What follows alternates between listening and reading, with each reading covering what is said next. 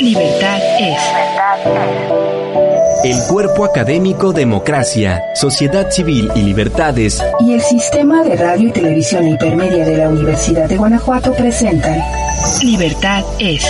Un espacio donde la opinión se hace sonido, se hace sonido. Comenzamos. Bienvenidos, estimados radioescuchas, eh, personas que nos siguen por eh, TVUG. Eh, bienvenidos a su programa Libertades. El día de hoy eh, estamos dando seguimiento al proceso electoral que está en marcha en nuestro país. Estamos ya a pocos días de celebrar elecciones que como todas las elecciones en México son complejas, históricas, implican retos y el reto de esta elección en particular, sobre todo, eh, va a ser eh, ir a votar en el contexto de la pandemia eh, en la que todavía nos encontramos. para resolver nuestras dudas y, también para que la gente que nos escucha entienda bien todas las medidas que el Instituto Nacional Electoral va a implementar para garantizar la salud de las y los eh, votantes. Eh, nos acompaña el maestro Jaime Juárez Jasso, él es vocal ejecutivo de la Junta Local del Instituto Nacional Electoral en Guanajuato y pues es eh, el encargado principal de organizar la elección aquí en nuestro estado. maestro Jaime, bienvenido. Muchas gracias, doctor Jesús Aguilar. Es un placer estar contigo una vez más, como siempre, y aquí dispuestos para platicar contigo y con la ciudadanía. Muy bien, eh, pues te agradecemos mucho que hayas aceptado eh, la, invitación. Eh, ya falta poco para la elección.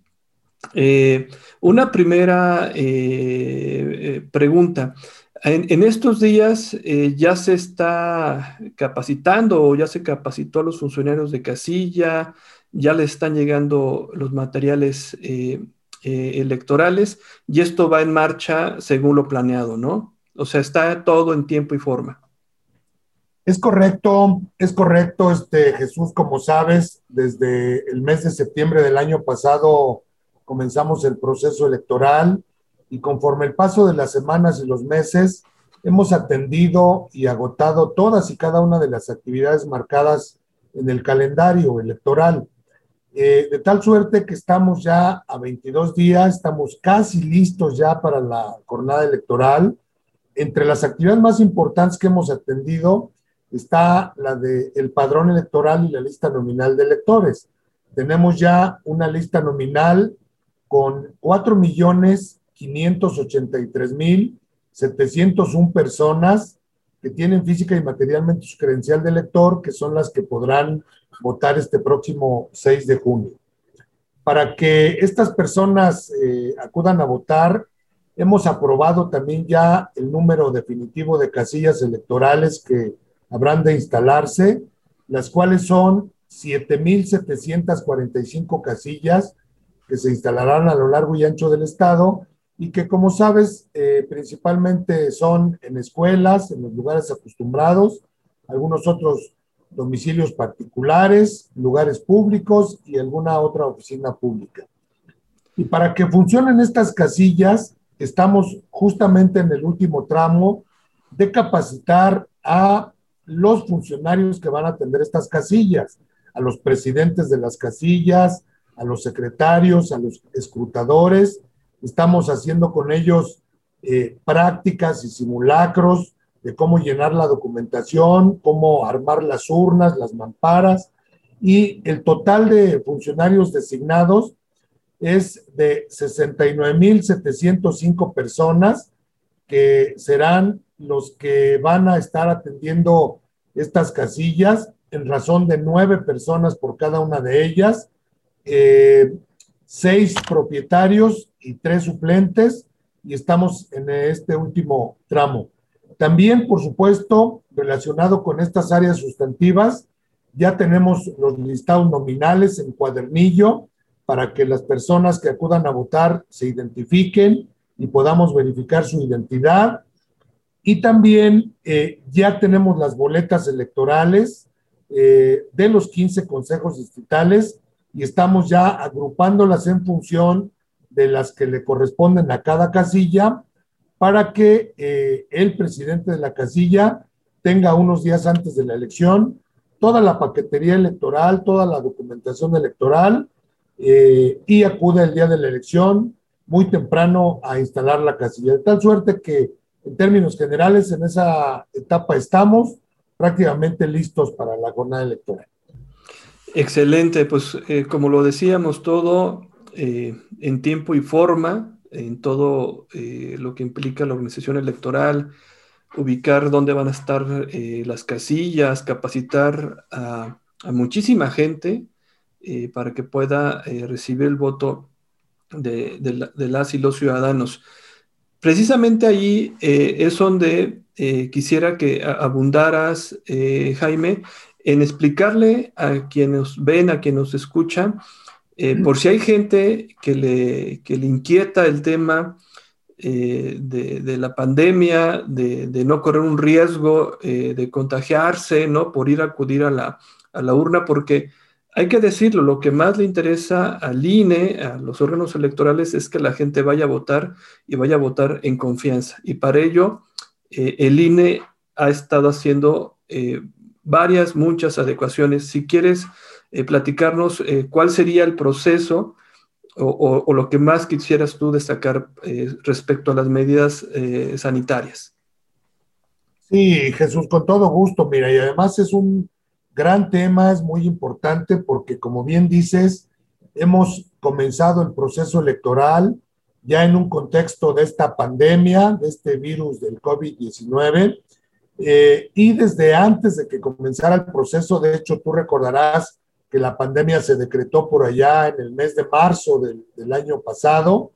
Eh, inmediatamente después, el INE formó un grupo consultor de expertos en salud pública, entre los que se encuentran el director de la Facultad de Medicina de la UNAM, eh, funcionarios del, Hospital General Salvador Subirán, entre otros. Son eh, personas expertas en salud pública y para atender todas las actividades del proceso electoral ya en este contexto de pandemia, eh, se han elaborado todos los protocolos sanitarios que nos han, nos han permitido atender todas estas actividades del calendario electoral. Por ejemplo, eh, para el trabajo de nuestros módulos de credencialización, se diseñaron los protocolos específicos para que las personas que estuvieran haciendo sus trámites de credencial eh, no corrieran ningún riesgo. Yo quiero decir desde ahora que el INE ha estado muy ocupado, yo diría preocupado, pero también ocupado en eh, cuidar dos derechos fundamentales de las personas. Uno, sin duda, el derecho a la participación política, el derecho a, a su identidad, al otorgarles la credencial para votar, pero sin duda el derecho a la salud. Entonces, cuando comenzaron estas actividades, se diseñaron y se elaboraron todos estos protocolos sanitarios, decía yo, para atender labores de oficina, labores de atención al público, labores de campo, y así los hemos ido desarrollando. Hay protocolos muy específicos para cada una de las actividades que hemos estado realizando, de tal suerte que yo puedo comentarte que en el trabajo del INE, en, en los trabajadores de la institución, ha habido muy pocos contagios, estamos trabajando alrededor de 3.500 personas en, estos procesos y hemos tenido muy bajito índice que no llega ni al 1% de personas eh, contagiadas. De esa naturaleza estamos cuidando la salud de nuestro personal, pero evidentemente también de la ciudadanía para brindarles toda la atención eh, en esta tutela de derechos que, mencionaba. Para el día de la jornada electoral tenemos un protocolo específico para que las casillas trabajen y funcionen sin ningún riesgo para la ciudadanía. Yo quiero decir desde ahora que será seguro ir a votar. Nadie se va a contagiar en las casillas porque vamos a tener todos los cuidados sanitarios. Y describo en términos generales los más importantes. Por supuesto, eh, la persona que vaya a votar debe portar obligatoriamente su cubrebocas. Si no eh, lleva cubrebocas, en la casilla vamos a tener cubrebocas nuevos, evidentemente, para proporcionarle uno y pueda ingresar a la casilla. Ahí, ahí... Los funcionarios de la casilla que he nombrado en, en el número en que estarán, portarán también su cubrebocas y también su careta protectora. Los representantes de los partidos políticos también lo tendrán eh, que hacer de manera obligatoria, eh, cubrebocas y careta. Al interior de las casillas vamos a salvaguardar la sana distancia. Vamos a tener un diseño al interior marcado con un eh, con marcaje, marcaje en el piso, el flujo de votación para que las personas sepan al interior de la casilla cómo pueden o deben circular. Eh, cuando una persona ingrese a la casilla, necesariamente se le aplicará gel antibacterial en las manos y se le proporcionará una toallita sanitizante para que se limpie las manos o para que eh, limpie cualquier elemento que pueda estar tocado o cualquier superficie que pueda tocar al interior de la casilla. La credencial del lector eh, los funcionarios de casilla nunca tocarán la credencial de lector del ciudadano. La persona que acuda a votar mostrará su credencial de lector, en su caso la colocará en la mesa de la mesa directiva de casilla, visible para el presidente y los funcionarios de casilla, eh, y ahí se quedará, digamos, en lo que el ciudadano deposita eh, su voto. Le proporcionarán las boletas acudirá en, esta, en este flujo de circulación a la mampara. Ahí habrá un, el marcador tradicional que se utiliza el INE para marcar la boleta. Con la toallita sanitizante lo puede desinfectar, pero el ciudadano puede llevar su propio bolígrafo para que no toque el marcador eh, que tenemos disponible ahí en la mampara. Eh, así que por eso no hay ningún problema. Una vez que deposite eh, su voto en la urna, regresará a la mesa de casilla para que tome su credencial y otro funcionario con unas pinzas especiales que todos conocemos le haga el marcaje a su credencial de que votó en esta elección. Posteriormente acudirá con otro de los funcionarios para que le entinte el dedo, sin que tenga mayor contacto más que con la, con la, con el eh, punta, digamos, del, del, marcador para entintar el dedo. Después le indicarán el flujo de salida y, y abandonará este, el, el local de la casilla, donde también le aplicarán gel en la salida. Muy bien. Pero hay cosas también importantes. al interior de la casilla solo podrá haber dos votantes, mm. dos personas que estén ejerciendo su voto. Y ya conforme salga uno, seguirá entrando otro y así sucesivamente. Y al exterior de la casilla vamos a cuidar las filas de electores para que tengan la sana distancia con su cubrebocas y podamos tener un flujo de acceso a la casilla ordenado, eh, bien este, disciplinado, para que todos puedan ejercer su derecho a la participación.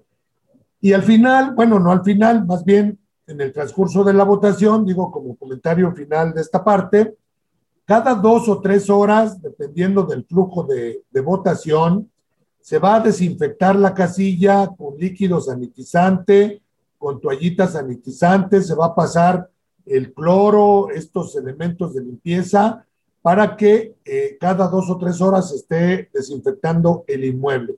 Pero además, me salté esta parte que debió haber sido al principio, eh, días antes de eh, instalar la casilla, es decir, el día anterior, el, sábado o el viernes, vamos a hacer una desinfección general de, de los lugares de la casilla, con una limpieza este, total, digamos, y que ese, eh, esa limpieza y esa desinfección permanezca al día de la jornada electoral y luego estas cada dos o tres horas evidentemente este, podamos estar pasando estos líquidos sanitizantes para estar desinfectando y cuidando, por supuesto, que donde sean lugares cerrados, que preferentemente son salones de escuelas, pues tengan las ventanas abiertas, estén bien ventilados, etcétera, etcétera. De tal suerte que tenemos todas las medidas previstas, tenemos todos los elementos para que no sea ningún riesgo ir a votar, que la ciudadanía tenga certeza, tenga confianza y acuda sin ningún problema a elegir al candidato o candidata de su preferencia. En términos generales, son las medidas que vamos a tomar para ese día, estimado doctor. Sí, eh, gracias, eh, Jaime. Una, eh, una pregunta. El ciudadano que va a votar, ciudadano, ciudadana, ¿se tendrá que quitar por un pequeño lapso de tiempo su, su, mascarilla este, para identificarse o la va a mantener todo el tiempo? Bueno, está previsto que, que de hecho así estamos capacitando a los funcionarios de casilla que si no hay que olvidar que los funcionarios de casilla son de la misma sección electoral, de la misma colonia, son vecinas y vecinos de todos nosotros que fueron elegidos mediante este eh, proceso aleatorio. Y entonces se asume en primera instancia que las personas funcionarias de casilla conocen a sus vecinos. De tal suerte que si tienen plena certeza y conocen al votante, a la persona que está votando, eh, no habrá ningún problema. Pero si tienen duda de la, de la identidad de la persona, le pedirán que se retire el metro y medio de la mesa para que se quite el cubrebocas alrededor de cinco segundos y que puedan tener la plena certeza de que es eh, la persona que está en la fotografía de la credencial y la que aparece en nuestros listados nominales. Entonces, están previstos estos dos procedimientos. Muy bien. Este, ¿qué pasa eh, si alguien, eh, esto, esta duda me entró ahora, este, de, que el ciudadano puede llevar pluma. Si lleva un lápiz, o sea, con un lápiz, ¿se puede votar o forzosamente tiene que ser algo con tinta?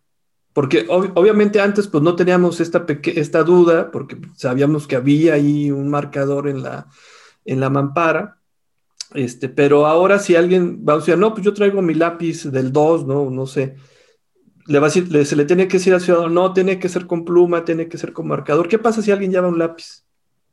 Bueno, evidentemente puede votar con el, con el marcador que él lleve. Y ahí lo importante es que como cuando se hace el escrutinio y cómputo en la Castilla, al término de la votación, pues se hace a la vista de todos, se hace a la vista de los propios funcionarios de casilla y de los representantes de los partidos políticos. Sí, quizá la recomendación es que pueda llevar una pluma, un bolígrafo, este, eh, para que sea de tinta que sea indeleble, que no se borre, evidentemente. Pero sí, eventualmente, si lleva un lápiz y él prefiere votar eh, con, ese, con esa condición, pues podrá hacerlo sin ningún problema.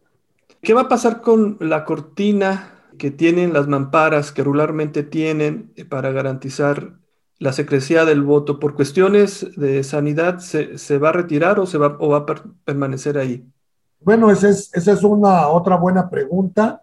Justamente entre todas las medidas, eh, vamos a retirar la cortina para que el ciudadano no tenga que estarla tocando, tocando las manos, este, que mucha gente la toque, entonces no va a haber la cortina que es de plástico tradicional que todos conocemos y por supuesto que asumimos que con su cuerpo podrá, este, eh, digamos, proteger la boleta en el marcaje de, su voto, ¿no? Entonces, ya después de eso, sabemos la dobla y ya doblada, pues la puede introducir a, a la casilla. Entonces, sí, no habrá cortinilla en esta ocasión. Muy bien, sí, todo está, digamos que, eh, bien cuidado, eh, eh, bien pensado, ¿no? Porque también eh, hay que recordar, hay por lo menos, están los funcionarios de casilla, ¿no? El presidente, los secretarios, este, los escrutadores, pero también están representantes de partidos políticos, de candidaturas independientes, de, incluso podrían estar observadores electorales dentro de la casilla, ¿no? Entonces, por eso también es importante esto que tú mencionabas, de cuidar que, la, que el lugar donde está instalada la casilla esté debidamente eh, ventilada, porque aunque no estén llegando muchos votantes, eh, quienes tienen derecho a estar allí ya es un buen número, ¿no? Sí, es correcto. Eh, mira, evidentemente nosotros vamos a cuidar primero al exterior de la fila. Como bien dices, si hay observadores electorales, podrán asomarse a, a ingresar, a observar la, la, el método de votación, pero tendrá que ser igual atendiendo todas las medidas sanitarias. Mira, aquí yo aprovecho para comentar que si una persona no lleva cubrebocas y no quiere portar cubrebocas, no se le va a permitir el acceso a la casilla. Es decir, eso es importante que, la, que las personas lo conozcan, porque aun y cuando la pandemia ya ha dado visos de que está descendiendo, digamos, el peligro estamos en semáforo amarillo, no sé si dentro de 20 días podamos tener la expectativa de que podamos estar en semáforo este, verde, no hay que bajar la guardia, hay que seguir cuidándonos y en eso estamos comprometidos. Pero sí, si una persona no lleva cubrebocas, es importante que ahora conozca desde ahora que no se le va a permitir el acceso a la casilla, lamentablemente, y tendrá que eh, sujetarse a las disposiciones generales para cuidar la salud de todos, de todos y de todas, no nada más la suya. Hay personas que siguen sin creer en el virus, que, creen que no existe, que no lo sé, que son percepciones este, muy respetables y, este, y personales, eh, pero sí para efectos del control de la casilla, el presidente eh, puede solicitar incluso el auxilio para que la mm. persona que no quiera entender esta situación este, pueda ser retirada de, la casilla.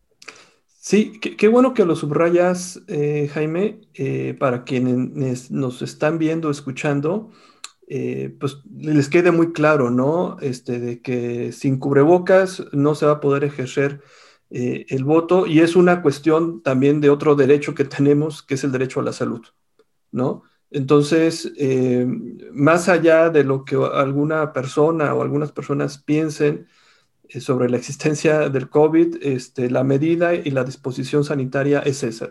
hay que entrar con el COVID y ser solidarios este, pues con, los con los demás, ¿no? Este, entonces, yo creo que está muy bien por parte eh, del INE el que, el que esté tomando esta disposición así de, puntual eh, y así de, clara para que esto garantice a todas y a todos este, uno, la salud y dos, obviamente también el ejercicio eh, del voto con toda, eh, con, toda este, seguridad, ¿no? Eh, porque sí, en algún momento habrá, habrá flujos importantes de gente que está informadas, por ejemplo, ¿no? Incluso desde allí ya se va a pedir que se porte este, el, el cubrebocas, como pasaría si uno fuese al banco o a la tienda, ¿no? Como se hace en cualquier otro espacio, ¿no? Los centros comerciales, por ejemplo. Sí, por supuesto, es correcto. Eh, además, mira, yo quiero que la gente conozca que ya el INE, en este nuevo esquema de, organización electoral, ya participó u organizó conjunto con, con los organismos públicos locales de otras dos entidades elecciones ya en el contexto de la pandemia. No hay que olvidar que ya tuvimos la experiencia del estado de Hidalgo y del estado de Coahuila, que fueron elecciones locales el 18 de octubre del año pasado. Entonces ya tenemos esa experiencia previa, ya vimos cómo funcionaron las, funcionaron las casillas. Fíjate que tuve la oportunidad de acudir como observador al estado de Hidalgo, a la ciudad de Pachuca, y estuve recorriendo alrededor de 25 casillas y pude, por supuesto, observar ahí su, funcionamiento. Y entonces, esa experiencia, pues por supuesto, sirve para tomar los ajustes que haya que, hacer. Pero además, eh, te comento otra cosa. No hay ningún indicativo, no hay ningún número o un dato real que permita suponer que las elecciones de Hidalgo y de Coahuila detonaron contagios de esta enfermedad. O sea, no hay eh, ningún elemento. De tal suerte que como fueron cuidadas esas casillas, se va a hacer, digamos, igual, incluso se va a reforzar Y lo que pretendemos, evidentemente, es que el INE, las casillas, no sean una fuente de contagio. Incluso si alguien lleva síntomas evidentes de la enfermedad, eh, se le va a pedir también que se retire para evitar que pueda correr algún riesgo y, este, y que no contagie a sus vecinas y vecinos. De tal suerte que están previstos todos los escenarios y es muy importante que las personas los conozcan. Sí, es eh, también, pues, bueno, ahí también eh, implica mucha responsabilidad de las, eh, de las personas, ¿no? Este, que se estén, también ellos saben perfectamente cuál es su estado de salud y el compromiso que hay para no propagar más este contagio. Pero yo subrayaría lo que tú señalas de que, uno, ya hay un par de ejercicios anteriores que le sirvieron muy bien al INE para para implementar medidas, tomar nota y lo que esperaríamos en, la, en, en este próximo 6 de junio es que pues, se hayan perfeccionado eh, todas las medidas sanitarias y también hay experiencia eh, internacional al respecto y evidentemente no se ha tenido noticias, como bien señalas Jaime, de que la celebración de una jornada electoral hubiese eh, generado luego eh, contagios. Esto no ha pasado y no tiene por qué pasar. Si te parece, para no cortar ninguna idea, Jaime, vamos a una pausa y regresamos para seguir platicando del proceso electoral que tenemos y la jornada electoral que ya está en puerta. Regresamos en unos instantes. Una pausa y volvemos. Ya estamos de vuelta. Gracias por continuar con nosotros. Libertad es. Estamos de regreso en Libertades. Eh, les recordamos que nos pueden seguir en las redes sociales, tanto en Twitter como en Facebook. Nos encuentran como Libertades UG o arroba Libertades UG para que no se pierdan la emisión de nuestros eh, programas y sobre todo este que es, sumamente eh, importante y relevante por lo que implica nuestra vida política en el, en el país. Ya en la primera parte del programa, eh, Jaime eh, nos hizo el favor, el vocal ejecutivo del INE en Guanajuato nos hizo el favor de abundar sobre las medidas sanitarias que habrán implementarse el día de la jornada electoral y más allá de las que ya se están implementando ahora mismo y las que seguirán en la propia gestión eh, electoral. Jaime, el, día de la, el, día de la votación, pues surgen muchas muchas situaciones, muchas dudas. Yo te quisiera hacer una pequeña eh, pregunta sobre eh, qué pasa con los representantes de partido eh, y candidatos independientes que están haciendo su labor ¿no? de observar el, proceso electoral en, en, la casilla donde le encomendaron. Si ellos no están en la lista nominal de esa casilla, ¿pueden votar o tendrían que votar exclusivamente en la casilla que les corresponde. Gracias, Jesús. Eh, está previsto en la ley que los representantes de los partidos eh, voten en la casilla donde están acreditados. No hay que olvidar que es una casilla única eh, donde las personas podrán votar por sus autoridades federales y por sus autoridades locales. En esta ocasión es una denominada elección intermedia, donde se elegirán diputados federales, diputados locales y ayuntamientos, presidencias municipales con toda su planilla de, de, ayuntamientos. Entonces, como lo dispone la ley, los partidos políticos podrán registrar dos representantes propietarios y dos representantes suplentes. Asimismo, el partido político con registro local eh, que es eh, un partido aquí, Nueva Alianza, que solo participa aquí en la elección de Guanajuato, eh, va a tener derecho a quitar un representante propietario y un suplente. Y también los candidatos independientes, un propietario y un suplente en aquellos municipios o en su caso distritos locales donde los haya. De tal suerte que tenemos previsto las boletas electorales para las personas que estén siendo representantes tanto de los partidos como de los candidatos independientes.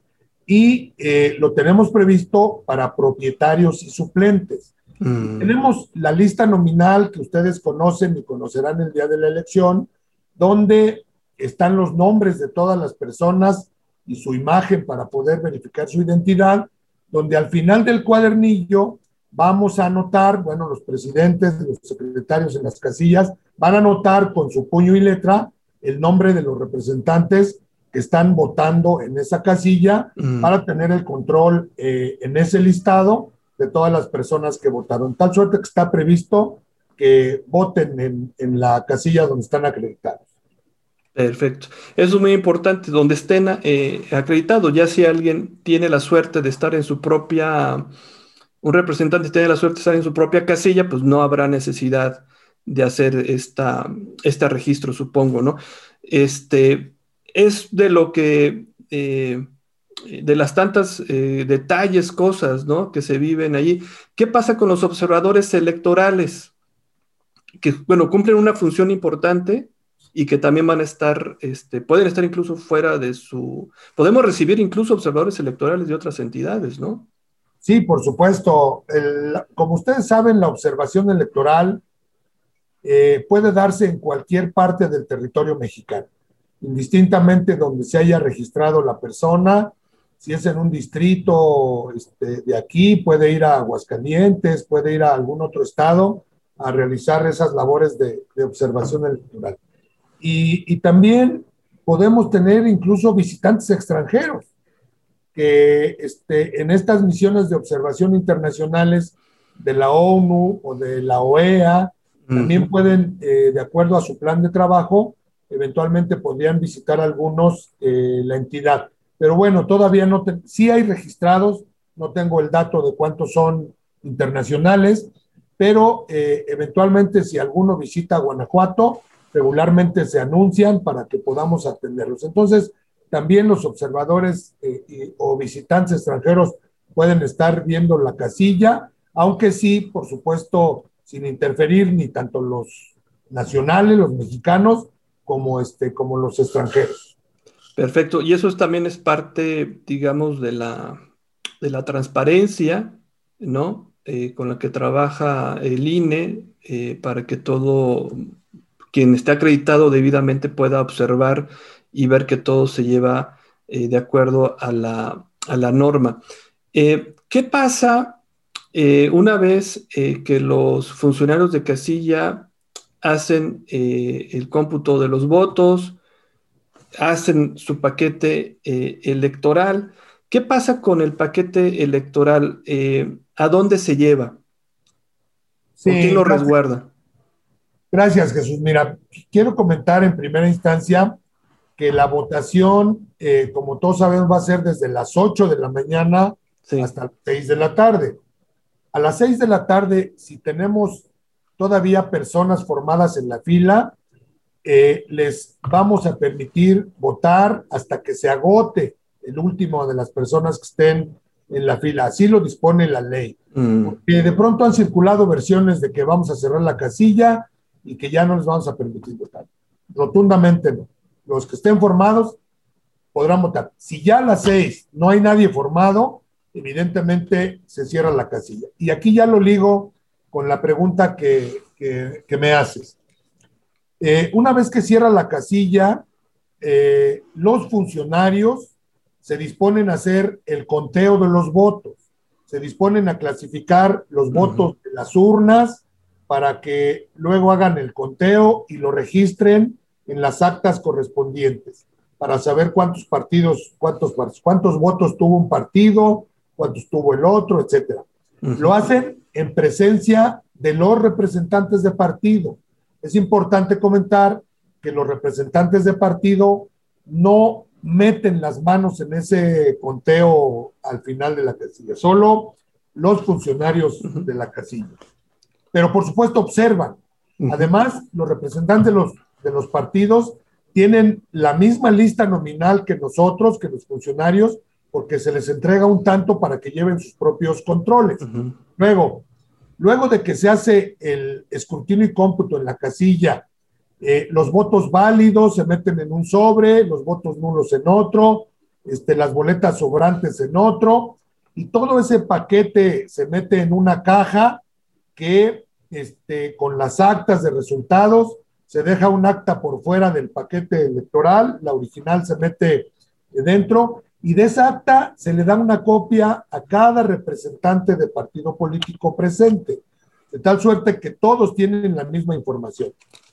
Bueno, cuando introducen toda la documentación, el expediente de casilla en la caja, que denominamos caja paquete electoral, se sella con cinta, con cinta café, con una cinta que proporcionamos a los funcionarios, y luego de que se sella, eh, se puede firmar por parte de los representantes, por parte de los funcionarios de casilla, y en ese momento se procede a la clausura de la casilla, donde en el exterior del inmueble se fija un cartelón con los resultados para determinar eh, quién es, eh, cómo estuvo la votación en esa casilla.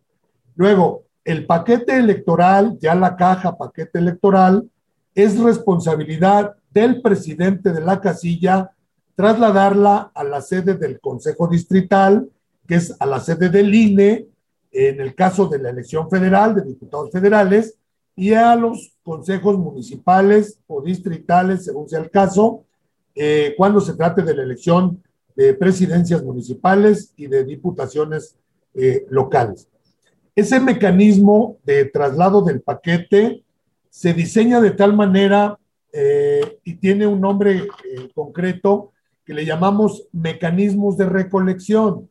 Estos mecanismos de recolección pueden ser de diferentes maneras. Una de ellas, el propio presidente, por sus propios medios, traslada el paquete electoral a la sede eh, de los consejos distritales de la autoridad electoral. El paquete puede ser acompañado por los representantes de los partidos políticos, ojo, por sus propios medios, es decir, si el presidente viaja en su propio vehículo, pues en un vehículo atrás, haciendo fila, pueden acompañarlo los eh, representantes de los partidos hasta su entrega en el Consejo Distrital. Otro de los mecanismos es que haya un mecanismo de recolección que nosotros denominamos dispositivo de apoyo para el traslado al el paquete al presidente, por ejemplo. Eh, a través de nuestros capacitadores asistentes electorales, cuando el presidente en los días previos nos manifiesta que no tiene cómo llevar el paquete él al Consejo Distrital, eh, lo puede llevar el capacitador en su vehículo. Nosotros vamos a tener eh, los capacitadores con sus vehículos y una vez que entregue el paquete en el Consejo Distrital, regresamos al presidente a su domicilio. Ese proyecto o ese trayecto, mejor dicho, también puede ser acompañado por los representantes de los partidos para que ellos atestiguen la entrega del paquete.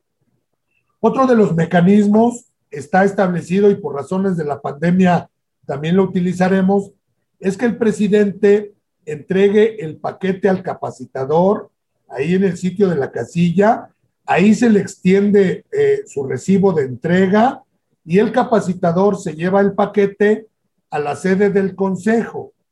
Eh, de acuerdo a cómo están diseñados los mecanismos, el capacitador si tiene asignados otras casillas o otros domicilios, puede hacer este recorrido itinerante para ir recolectando los paquetes, entregando los recibos y todo este proyecto, digo, perdón, ¿cuál proyecto? Trayecto, pues. sí, no te preocupes. Y todo este trayecto eh, puede ser acompañado, como decía yo, por los representantes de los, de los partidos políticos, ¿no? Ese es el, el, otro mecanismo. Entonces, de tal suerte que cuando los paquetes electorales cerrados, sellados, firmados, este, por eh, los representantes de los partidos funcionarios, llega a la sede de los consejos. Una vez ahí, se pasa eh, el acta que va por fuera del paquete electoral, se pasa al presidente del consejo para que le vaya dando lectura a los resultados. Y va a decir la casilla 24 básica con sede en tal comunidad, este, en tal municipio, sus resultados son los siguientes. Si empieza a dar lectura a los resultados, que se conoce como el cantado de resultados. Eh, el acta después del cantado de resultados o de manera simultánea, porque debo precisar que va a haber dos actas, una para, para el presidente del, Consejo y otra para el programa de resultados electorales preliminares, eh, se pasa al área de este, de este programa de resultados, se capturan los resultados y el cantado del presidente también está siendo capturado en otro sistema de cómputo que es del registro de actas.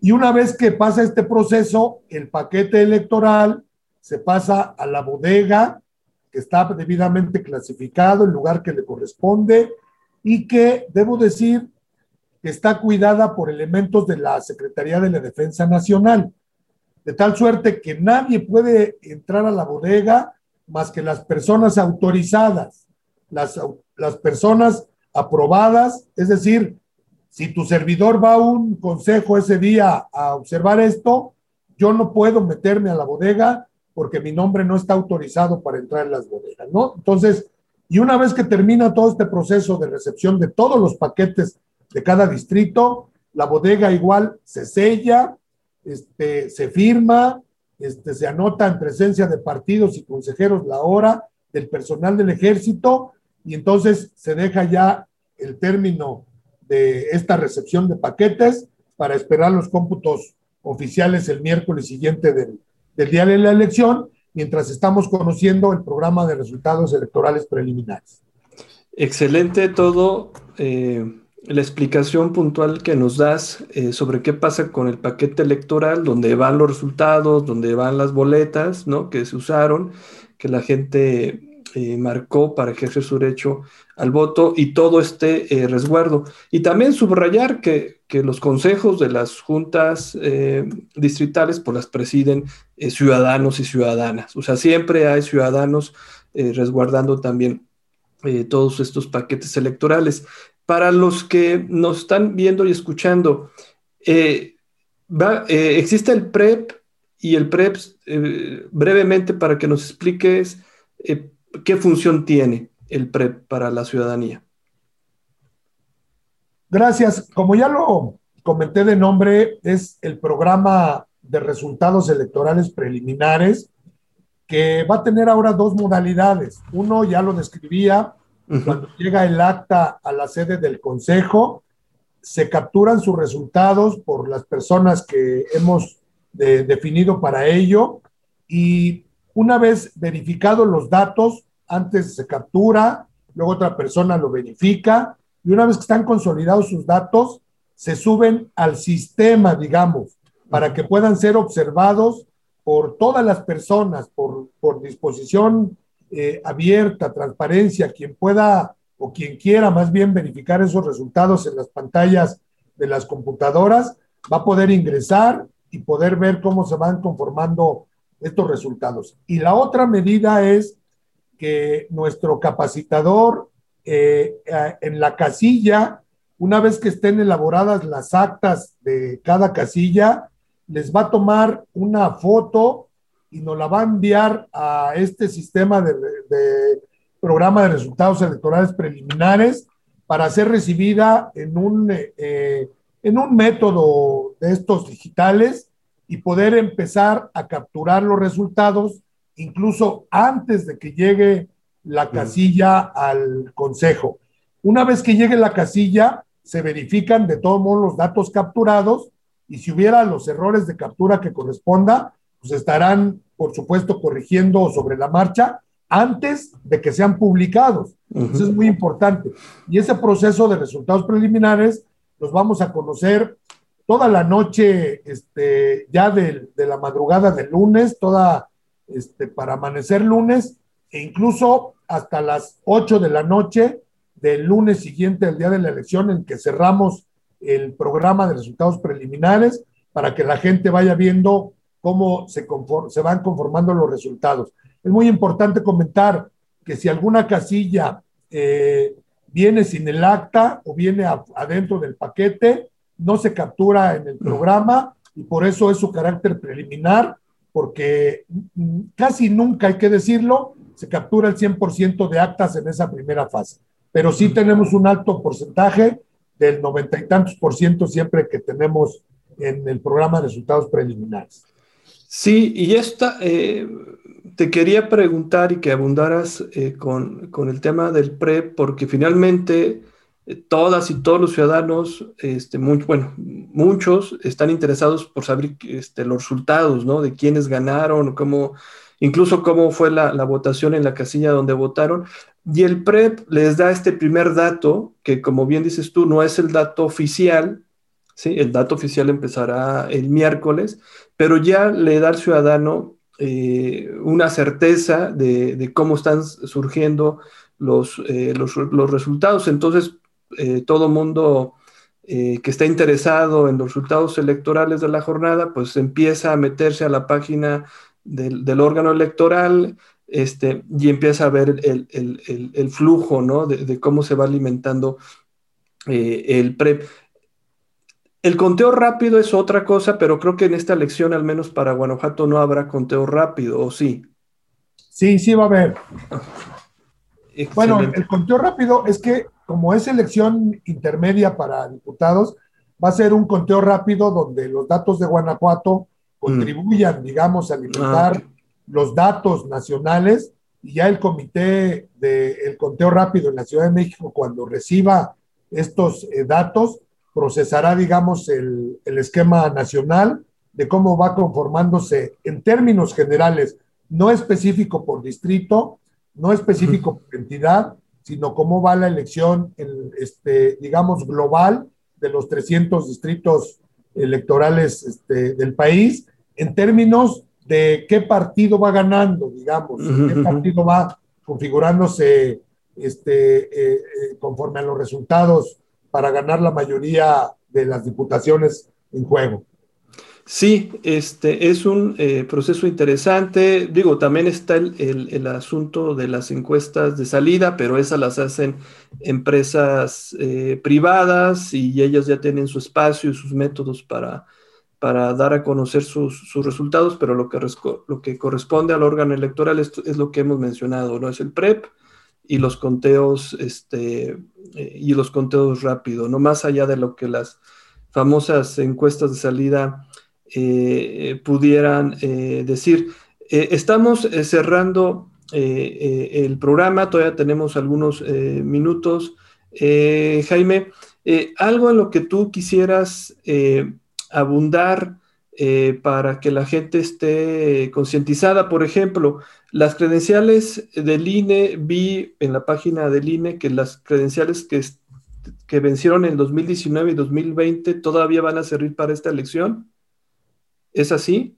Sí, es correcto, es correcto. Este, con motivo de la pandemia, el año pasado tuvimos que cerrar nuestros módulos eh, alrededor de cuatro meses y entonces un tanto cuanto en apoyo de la ciudadanía para que, que no tuvo tiempo de renovar su credencial, el Consejo General de Línea ha aprobado sendos acuerdos para mm. permitir que las credenciales que perdieron su vigencia en 2019 y en 2020 eh, para efectos electorales pudieran todavía mm. considerarse en las listas nominales y el ciudadano que esté en este supuesto podrá votar sin ningún problema.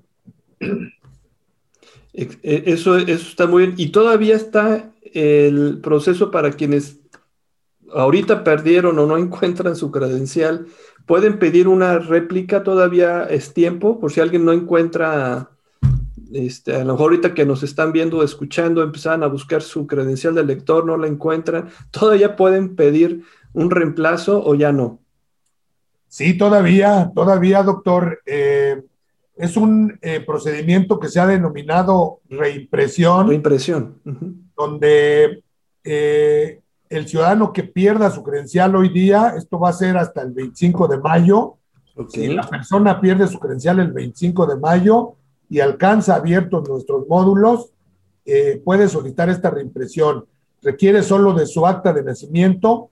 No le vamos a tomar foto, no le vamos a, a tomar sus huellas otra vez, sino es, eh, como su nombre lo dice, reimprimir los datos que ya tenemos para darle eh, el mismo modelo de plástico que, que, haya extraviado en su caso, ¿no? Entonces, esto lo podrá hacer hasta el 25 de mayo y estas credenciales las vamos a estar entregando después de su producción, eh, incluso hasta el 4 de junio. Mm.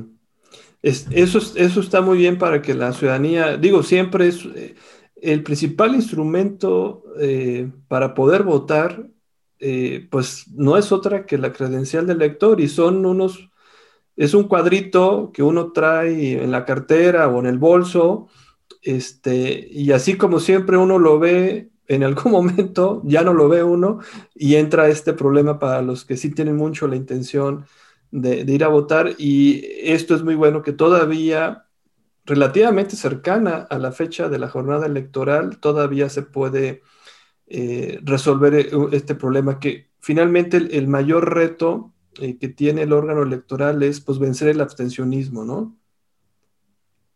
Sí, por supuesto.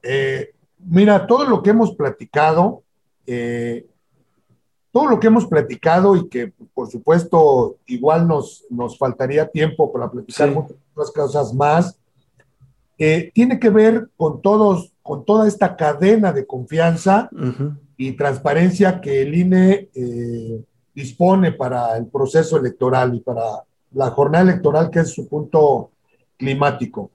yo debo decir, como lo hemos descrito, hay mucha gente que participa en el proceso electoral, en las actividades concretas.